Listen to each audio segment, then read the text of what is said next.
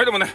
えー、みんなね、あの、正月、あのカウンターダウンからね、正月に変わって、えー、わけのわからん変なね、えー、芸能人とか、ね、あの、わけのわからん駅伝とか、えー、そういうの見見たりとか、えー、なんとかニューイヤー、えー、コンサートとかね、えー、そういうの聞いたりして、えー、ま、まだ今のうちはいいけど、だんだん正月がね、えー、深まるごとに、あ、なんかつまんねえなって、ね、テレビジョンつまんねえなってなるっちゃろ？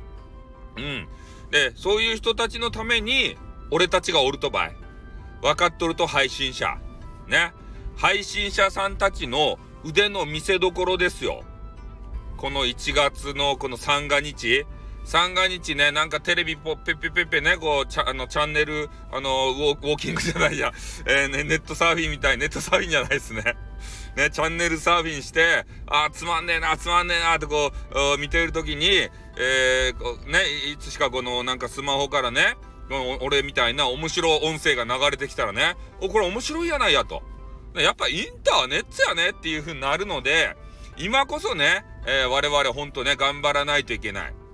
この正月の時期にね、えー、テレビから、えー、そういうあのリスナーさんをね、えー、奪い取るチャンスでございますので、え皆さんいろんな企画を立ててね、え頑張りおりますけれども、俺もね、もうちょっとしたら、ちょっと朝からね、おせち買い、ね、あの、フライング、フライングじゃないな。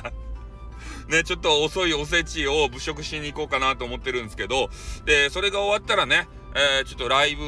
を考えておりますので、えー、ぜひね、えー、またライブ始まったら聞いていただきたいと思います。ということでね。はい、じゃあ、あのー、ちょっと予告しましたんで、これで終わります。あって、またな。にょ